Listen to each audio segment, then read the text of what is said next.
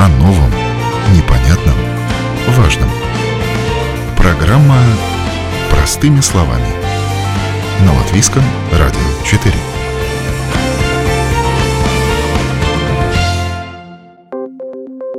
Доброе утро. В студии Юлия Петрик. В эфире программа «Простыми словами».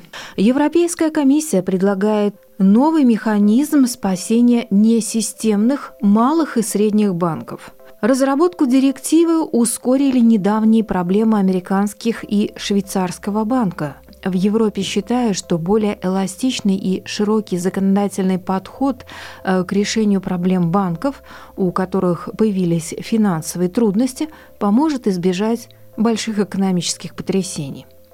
Напомню, что в случае проблем банка, его ликвидации существует гарантия возмещения вкладов до 100 тысяч евро. Суммы сверх возмещению не подлежат. Государство спасает только системные банки, которые влияют на экономику страны. Малые банки или средние, если сами не могут решить свои проблемы, ликвидируются. Сегодня Европейская комиссия предлагает расширить возможности спасения средних и малых банков, закрытие которых может также оказать негативное влияние на экономику и на другие более крупные банки. Сегодня, когда экономика входит в состояние рецессии или малого роста, не исключено, что проблемы у банков могут проявиться в будущем. Подробнее о том, зачем потребовались изменения в системе кризисного управления и страхования вкладов банков, расскажет руководитель управления системы защиты и регулирования Банка Латвии Елена Лебедева. А, Европейская комиссия разрабатывает механизм спасения средних и малых банков в случае проблем, что означает не закрытие, а оздоровление за счет э, вливания частных финансов. Клиентам же, у которых вклады свыше 100 тысяч евро, например, это позволит не потерять свои деньги, а, например, будет возможность а, перевести средства в другие банки. Что это за механизм спасения несистемных банков и зачем он по большому счету нужен? Ну, может быть, тогда мне стоит немножко начать э, буквально очень коротко исторически, потому что эти изменения, они не являются чем-то новым каким-то продуктом, да, это продолжение одного большого процесса, который начался после кризиса финансовой системы 2008 года. После этого кризиса была разработана директива и введены правила, которые как бы определяли, как нужно действовать, если у какого-то банка банка констатированы финансовые трудности. И в таком случае как бы основными принципами для действия надзора и институции урегулирования появилась новая такая институция, параллельно с надзором институция урегулирования, были разработаны основные принципы, которые предусматривали, что если у какого-то банка э, констатированы финансовые трудности, тогда первое, что делается, это банк этот оценивается на системную значимость. То есть является ли этот банк большим, который проводит какие-то критические функции в, на финансовой системе, и остановка его деятельности либо ликвидация может привести к э, непрогнозируемым большим последствиям на финансовом рынке или в экономике страны. Если банк проходил этот тест, то этот банк э, подлежал урегулированию, то есть спасению. Но это означает э, то, что если банк не проходил вот этот тест системной значимости, то такой банк должен быть ликвидирован. И вот э, здесь, вот в этом отношении, вот сейчас э, будут э, рассматриваться вот эти изменения. Это первое. Второй принцип разработанного регулирования вот после первого большого кризиса – это минимизировать использование средств налогоплательщиков в процессе спасения банка. Что это означает? Это означает то, что был разработан порядок, который предусматривал, что если у банка есть проблема, то первое, кто должен отвечать за эту проблему, это акционеры банка и сам банк. Значит, банк должен э, обязательно разрабатывать э, такой, ну, как бы план мероприятий. Если у банка есть проблема, то банк тогда может сам оздоровиться. Если у банка это не получается, тогда э, начинает действовать надзор и институция урегулирования. Если надзор не может э, помочь банку самому оздоровиться, то тогда вот институция урегулирования имеет право принять решение для реорганизации или продажи части э, этого проблемного банка и остальную часть ликвидировать. И здесь основной принцип был такой, что при вот этом оздоровлении банка или решении проблемы все убытки, все, что случилось с этим банком до этого, должны покрывать в первую очередь акционеры или какие-то специальные институционные кредиторы, которые считаются, что ну, они как бы ну, имеют возможность это сделать. И вот сейчас это я как бы рассказываю то, что уже сегодня существует. Так, существует так, такая система, при которой э, действительно и практика показывает, что э, большие системные банки имеется возможность, и на практике уже эта система применялась, такие банки можно э, урегулировать, э, и тогда в результате э, клиенты не теряют свои деньги, банк продается или используется какой-то другой инструмент урегулирования, и в принципе проблема решается. И несут все потери акционеры в принципе, да. Значит, и теперь прошло время, эта система уже работает ну, ну, достаточно много лет, и, в принципе, как и везде, э, видно, что, что есть возможность усовершенствовать эту систему.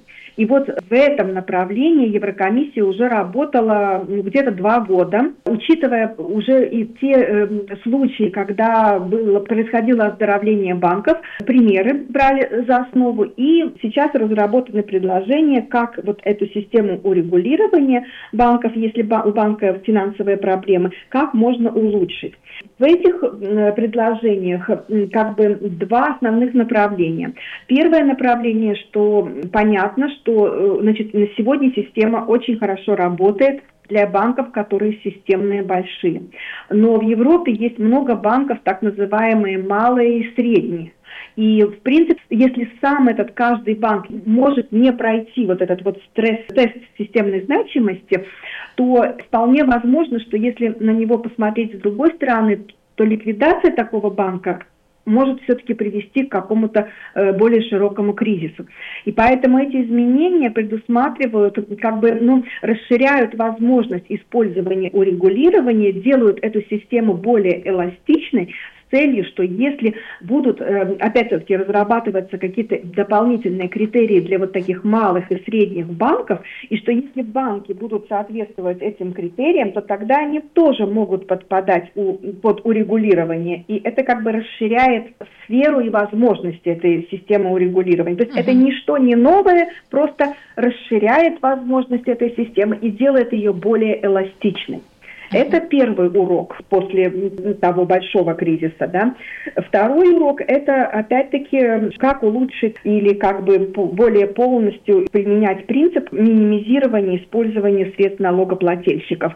Предложение в себе содержит более как бы широкое, большие возможности для использования систем гарантирования вкладов. Если до сегодняшнего дня эти системы использовались в основном для выплаты гарантированных миллионов вкладов, это 100 тысяч на каждого вкладчика, то теперь эти предложения, они упрощают систему использования гарантированного фонда в схеме или в системе урегулирования. То есть если какой-то небольшой, вот малый или средний банк все-таки принимается решение, что его можно урегулировать, в соответствии с этими предложениями новыми в этой системе может э, участвовать и гарантийный фонд, фонд э, гарантии вкладов.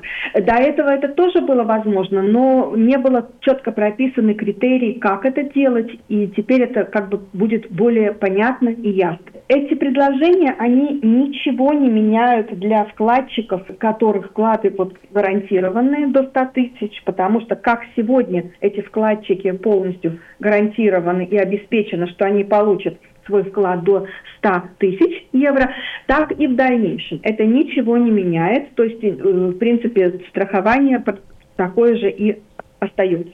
Просто предоставляется более, опять-таки, эластичность и больше инструментов для фонда, гарантированного фонда, чтобы участвовать в урегулировании банков. Для чего это надо? Потому что, э, если, как мы видим, если закрывается банк, э, получают вкладчики до 100 тысяч, но у кого вклады больше 100 тысяч, они теряют свои деньги, либо им нужно вставать в очередь как кредиторам к ликвидируемому банку, и не всегда они могут получить все свои вклады выше 100 тысяч.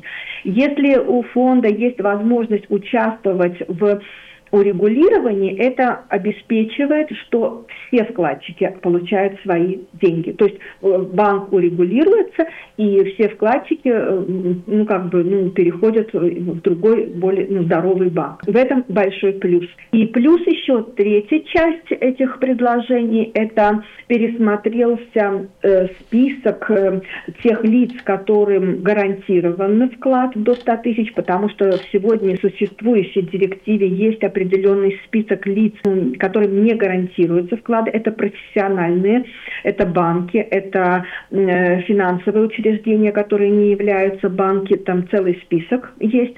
И пересмотрели этот список, и в принципе предложение такое, что часть вот этих клиентов, которые сегодня им не, не подлежит гарантирование, да, на которых не распространяется гарантирование вкладов, они все-таки в дальнейшем будут uh-huh. гарантироваться, uh-huh. да, подпадают под эту гарантию. То есть э, пересмотрели немного, но это системный подход, потому что в банках есть клиенты, которые управляют э, средствами третьих лиц.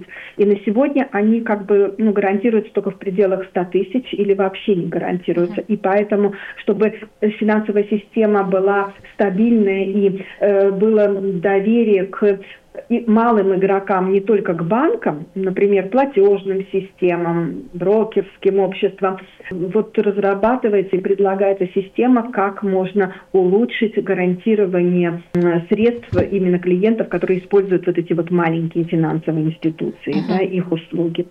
А, идея состоит в том, чтобы вместо закрытия вот такие несистемные банки все-таки спасать, да? Э, это не означает, что банки не будут ликвидировать. Это означает, что э, просто э, возможности расширяются и появляется больше эластичность у системы, да? Uh-huh. То есть если банк будет оценен, что он вообще не имеет никакого никакого влияния на систему, он совсем такой маленький, и там не имеет смысла его оздоравливать да. или урегулировать, он uh-huh. будет ликвидировать делать. То есть это, эта система, она остается. Просто есть, на сегодня получился большой разрыв между большими системными банками и банками, которые вот посередине. Они вроде бы и небольшие, они не системные, но в то же время они все-таки роль имеют в финансовой системе, и их закрытие негативно может повлиять на систему. И вот в отношении вот таких банков теперь уже есть возможность тоже эластичного подхода. Либо закрытие и ликвидация, либо урегулирование. Но или продажа, да? То есть да, или продажа, mm-hmm. или продажа, или отделение каких-то активов. Но во всяком случае это появляется эластичность и возможность принятия более эффективного решения. А у нас э, сколько таких может быть, на ваш взгляд, э, банков? У нас их вообще не так много, да? Ну, самые известные это крупные, они, видимо, системные. А есть у нас такие несистемные, но важные? Ну, у нас, в общем, 9 банков на сегодня, из них 3 банка системные, остальные являются банками, которые меньше, скажем. Но так, важный. Ну, каждый да. банк по-своему важный. Но я еще раз говорю, что мы не можем разделить э, и сегодня говорить, какой банк действительно подлежит, какой он является. Это нужно в каждый в конкретном случае оценивать. Но эти предложения, они еще только предложения. Сейчас будет процесс как бы дискуссий на уровне Европы, и когда примут, тогда мы будем и законодатель. Да, вы объясняли, почему Европа двигается к этим изменениям, но тем не менее указывается указывается в статье, что после всех событий, которые произошли в Америке и в Швейцарии, все-таки ну, сейчас в срочном порядке принимаются вот эти поправки. Все-таки это каким-то образом связано, хотят подстраховаться, мало ли что, да? Я бы сказала так, я уже попыталась объяснить, что в принципе над этими предложениями Европа работает уже два года. Да. То есть это не связано с этой ситуацией, просто это совпало. Совпало, да? да? Но, конечно, конечно, это тоже, наверное, какой-то толчок тоже для продвижения этих предложений предложений имеет, но это не основное, да, потому что основное это все-таки э, практическое применение этих э, правил в течение лет работы вот этой директивы, да, этой системы, и э, видение со стороны Европы, что есть возможность улучшить эту систему. То есть это, это как основной был толчок, да, да. но ну, здесь совпало как бы два процесса вместе. И, ну, конечно, будут брать во внимание и эти истории. Ну вот по существующему законодательству, если можно, еще напомните, пожалуйста, у нас сейчас идет гарантия вкладов до 100 тысяч, да? да? Если вот летит банк, то тогда... Да, до 100 тысяч. Да, этот гарантированный фонд, он а откуда он собирается, чьи это деньги? А, гарантированный фонд, деньги вносят э, участники гарантированного фонда. В принципе, это те э, финансовые институции, которые привлекают вклады. В Латвии это банки и, и кооперативные общества. То есть это деньги коммерческих банков, то есть это да, не да. государственные, не бюджетные, это нет, вот взносы, нет, да? это индустрия, угу. да, это, это платит сама индустрия и, и поддерживает этот фонд. А как вы сейчас оцениваете нашу банковскую систему, насколько она стабильна, именно латвийская? Ну, мне кажется, что она действительно очень стабильна, как никогда.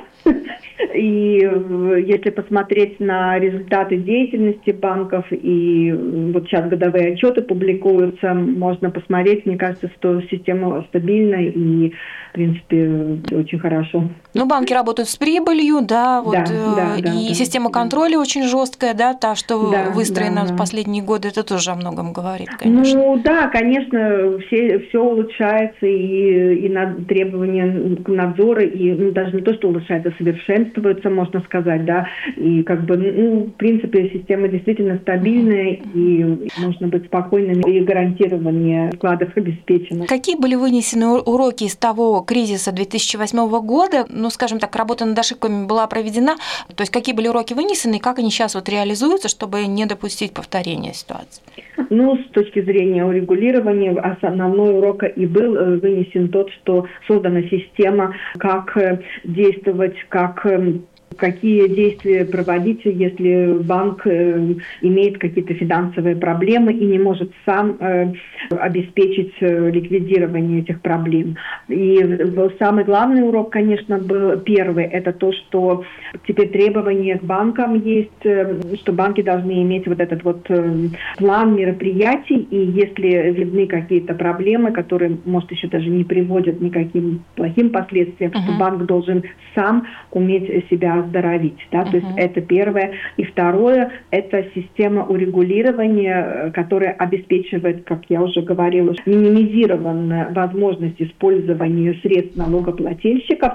И первое, кто как бы ну, должен погасить убытки, это акционеры. И третье, это, конечно, создание э, единой системы урегулирования э, в еврозоне и, и, и в Европе, и единого фонда урегулирования. То есть э, на уровне Европы существует фонд, который тоже э, играет свою существенную роль в урегулировании банков, если это необходимо. Создана очень широкая такая большая система, которая обеспечивает большие, ну, пока на сегодня, да, системные банки, не дать возможность им обанкротиться и ликвидировать их, потому что понятно, что тогда несут убытки э, все вкладчики выше 100 тысяч, и вообще для системы это большой урон, потому что эти банки, они выполняют критические функции.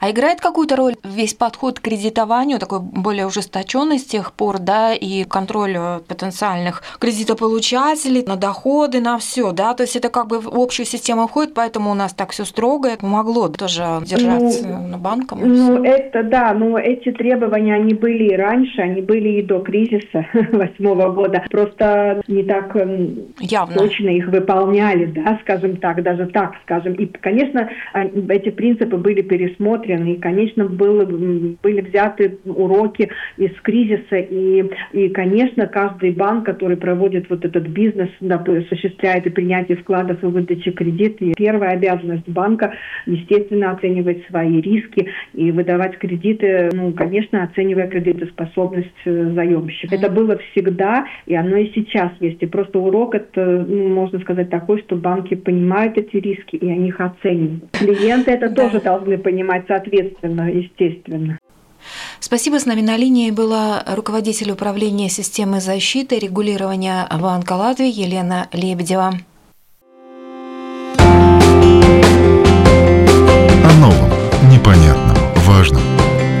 Простыми словами.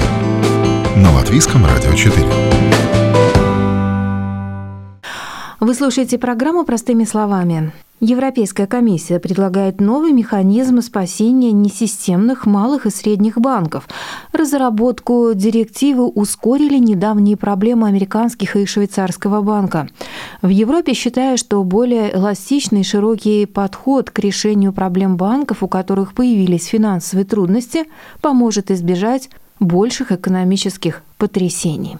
Но о том, насколько важна инициатива Европейской комиссии по спасению банков и каково на сегодня состояние финансовой системы Европы, я поговорила с инвестиционным банкиром и предпринимателем Гиртом Рунганисом. В чем вы видите на сегодняшний день риски для финансовой системы, скажем, европейской банковской системы, ну в том числе латвийской? В чем они могут состоять?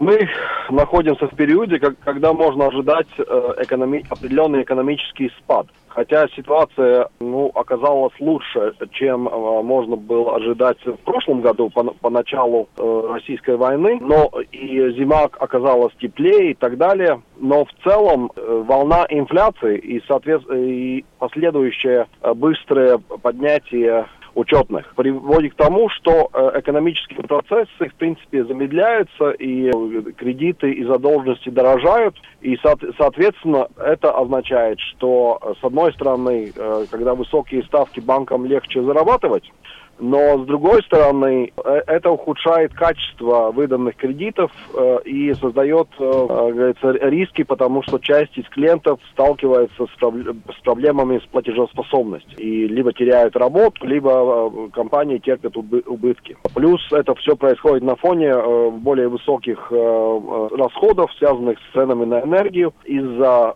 продолжающейся войн- войны и в целом из-за пер- перехода на обновляющийся ресурсы в энергоснабжении, а, которые обходятся, в принципе, дороже. И ситуация, когда уже более дешевые, э, как э, атомная энергия, например, более э, удобные и дешевые, закрывают, как Германия, например. Да?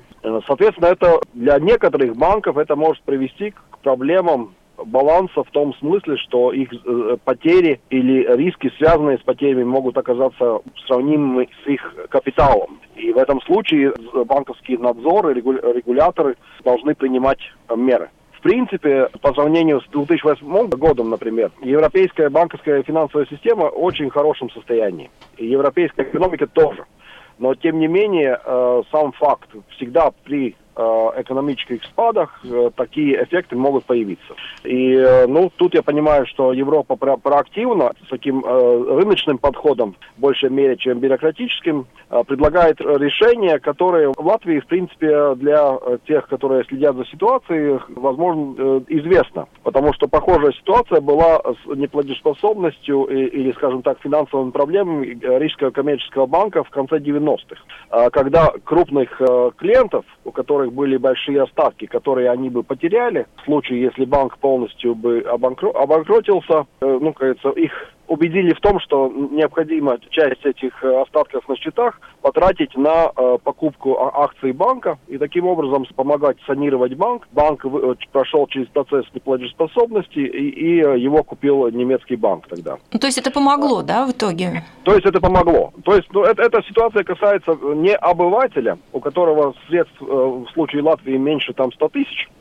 это в принципе, хотя ну, в Германии счета до миллиона э, застрахованы, насколько мне известно, по крайней мере, в большинстве банков, да. Э, но, тем не менее, это больше касается предприятий и очень состоятельных людей, у которых э, либо, как в Латвии, выше 100 тысяч э, на остатках или депозитах, либо больше миллиона, э, как э, зачастую во многих местах в Европе, да. И, со соответственно, там люди тогда получают э, возможность э, рассмотреть, что чтобы сохранить большую часть своих денег и не попасть в процесс, который неплатежеспособность, который может занимать годами, и они э, не смогут э, иметь подход к своим деньгам, на, на части своих э, этих денег поучаствовать в процессе санации банка, если такая ситуация образуется. Одновременно я думаю, что, что ну, мы все-таки в целом слишком на, на, на это концентрируемся, потому что, я говорю, сама ситуация не такая плохая, далеко не так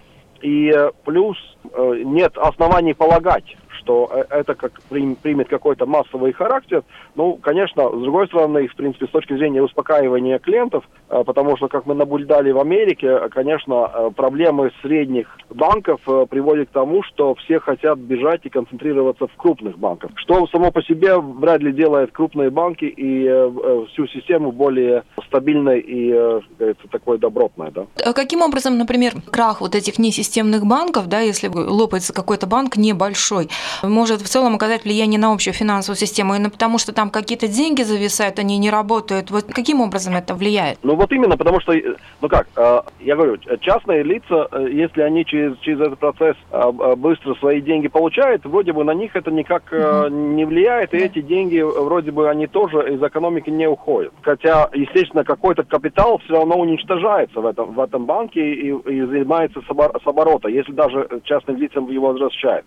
Но если там замерзают, ну, скажем, миллионы и десятки, и сотни миллионов денег частных лиц, предпринимателей, состоятельных людей, которые вкладывают в целом э, эти деньги, держат в капитале, э, эти деньги работают. И они работают не только обогащая этих э, людей, но они дают работу и э, позволяют раз, развиваться экономики, да. Так что если эти деньги вынимать оттуда, это всегда, конечно, тормозящий эффект на экономику, и который в каких-то случаях, например, если у, у кого-то там очень большие, крупные для него, для его капитала деньги в каком-то отдельном банке, то есть может у него появиться или какого-то предприятия признаки неплатежеспособности, то есть может пойти такой некий домино эффект. Конечно, системные банки это означает, что это сразу для всех видно и понятно, что это распространяется очень быстро на всю экономику и делает там большой существенный эффект. Но средний или ну, не такой крупный банк не означает, что это, э, это в любом случае отрицательный эффект, да, и, ну, говорится, ничего он к экономике не прибавляет, кроме, кроме заработков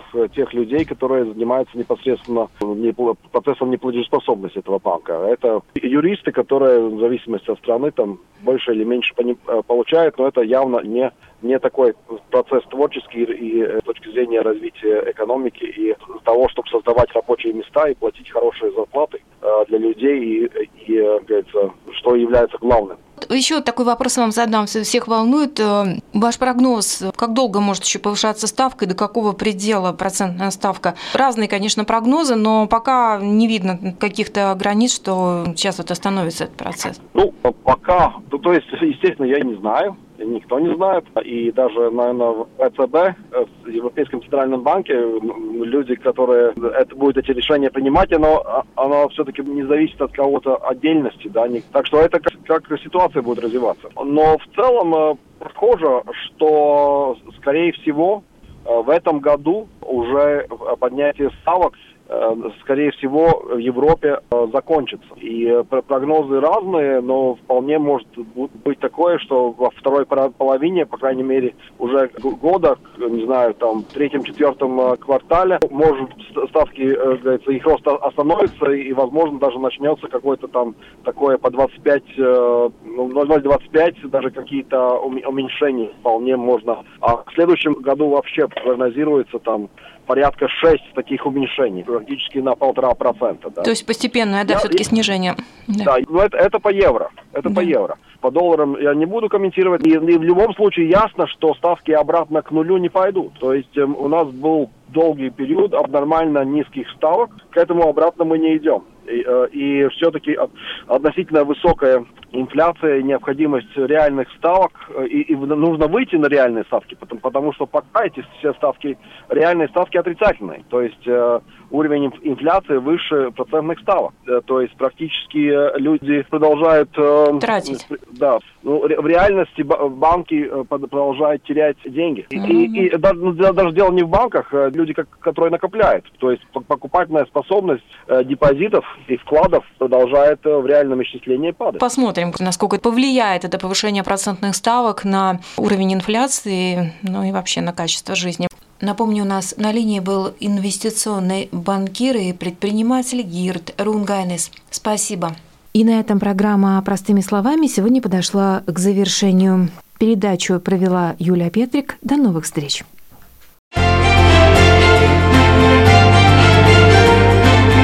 О новом, непонятном, важном. Простыми словами. на Латвийском радио 4.